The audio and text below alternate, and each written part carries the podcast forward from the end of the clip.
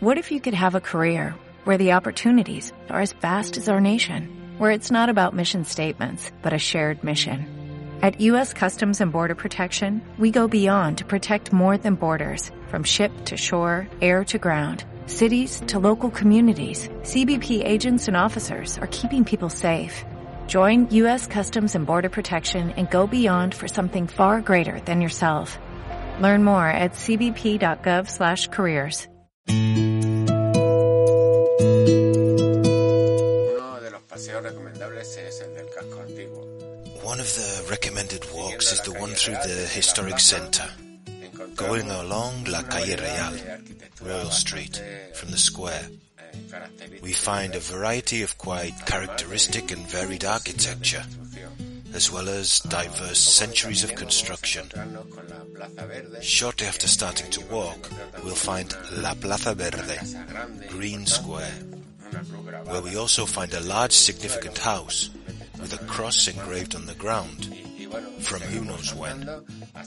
And we keep walking until, well, we can go around the cooperative. And if we're lucky and it's open, we can take a look at the entire production process of this magnificent oil.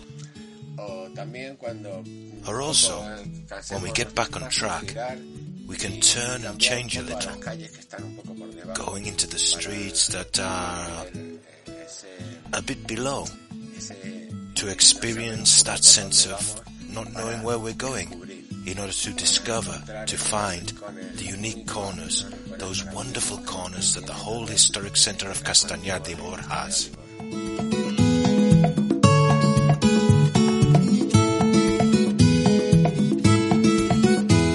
Tourism in Castañar de Ibor. Smart tourist signs in audio format. Historic Center. The town is the largest of all those in the valley. It may also be the one that best preserves the historic localness in the neighborhoods. Small houses that adapt as best as they can to difficult orography. Share the charm of mountain villages with the ways and services typical of current times. The old part is quite well preserved, since the town has grown downwards to reach the Guadalupe Highway. This has made it possible for the old constructions, urban layouts, and general setting to survive almost intact. Entre los lugares ideales para empezar a conocer el pueblo Among the ideal places to start getting to know the town is the square, higher up, between the town hall and the church. It's one of the highest places, and that height will allow us to see the entire historic center. We can wander the streets and see the most notable buildings and most characteristic squares without hardly going up or down, while also enjoying the company of the local people who are going to make it much more interesting when we pass through by sharing moments with us that we are going to appreciate. We can see the nature of the geology that surrounds us on the walls of the old houses. Slate is the most common material because it's easy to transport and is a better fit. They also take advantage of some large quartzite stones or beautiful quartz that give a shine and color to the walls. On the upper floors, and with the systematic use of adobes, we begin to glimpse the different lands that exhibit their originality in unique colors and textures. We recommend going along La Calle Real, Royal Street, trying not to go too far down it at the moment, so we can see some of the most interesting traditional houses. The square and street of La Cruz Verde Green Cross will be to our right, former headquarters of the Inquisition in Castañar. In this square we also see some of the most prominent buildings in the town. To the left we will always have the opportunity to wander through the labyrinths of small houses with their impossible shapes and unique silhouettes. Our walk can even reach the facilities of the San Benito Abad Olive Cooperative. From there we return along the main road, where we'll have the opportunity to enjoy most of the bars and restaurants as well as shops, where we can buy some of the delicacies from the area or get a souvenir from the geopark. Sin duda, Castañar encierra una de las propuestas turísticas más completas. Castañar, without doubt, contains one of the most complete proposals for tourists that we can find in the Villuercas Ibores Jara Geopark.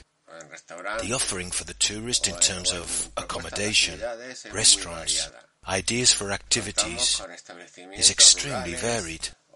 We have rural establishments, hostels, campsites, all the variety needed to be able to choose what best suits us in particular. In addition, if we're talking about restaurants, what is on offer varies from set homemade daily menus made using local produce, just like Granny used to make, uh, to the most daring recipes, the modernism, the presentation. It's like it has gone from a dish by Granny to best designed gastronomy, all full of colors, flavors, that will carry us off to experience very special moments. The designation of origin, Villuercas Ibores Jara Geopark olive oil, the Ibores cheese, and the Bilhuercas Ibores honey, are spearheading the recognition of qualities typical of privileged places, where high environmental values coexist with traditional uses, which put their products among the best.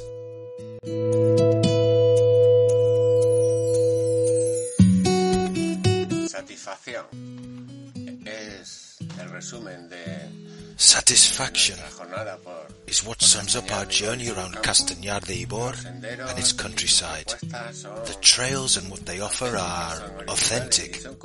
They're original and overwhelming because they reveal a lot of points of interest that are of immeasurable note.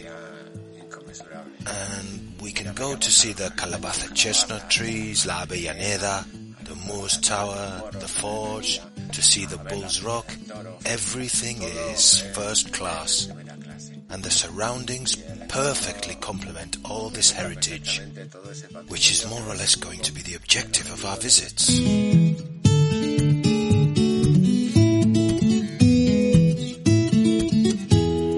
Hiking is gaining momentum, with routes that bring you closer to values as unique as they are attractive. The Castañar Caves Interpretation Center explains the transcendence and importance of a place that very few manage to see in person. It's not far, so we can also take a stroll there.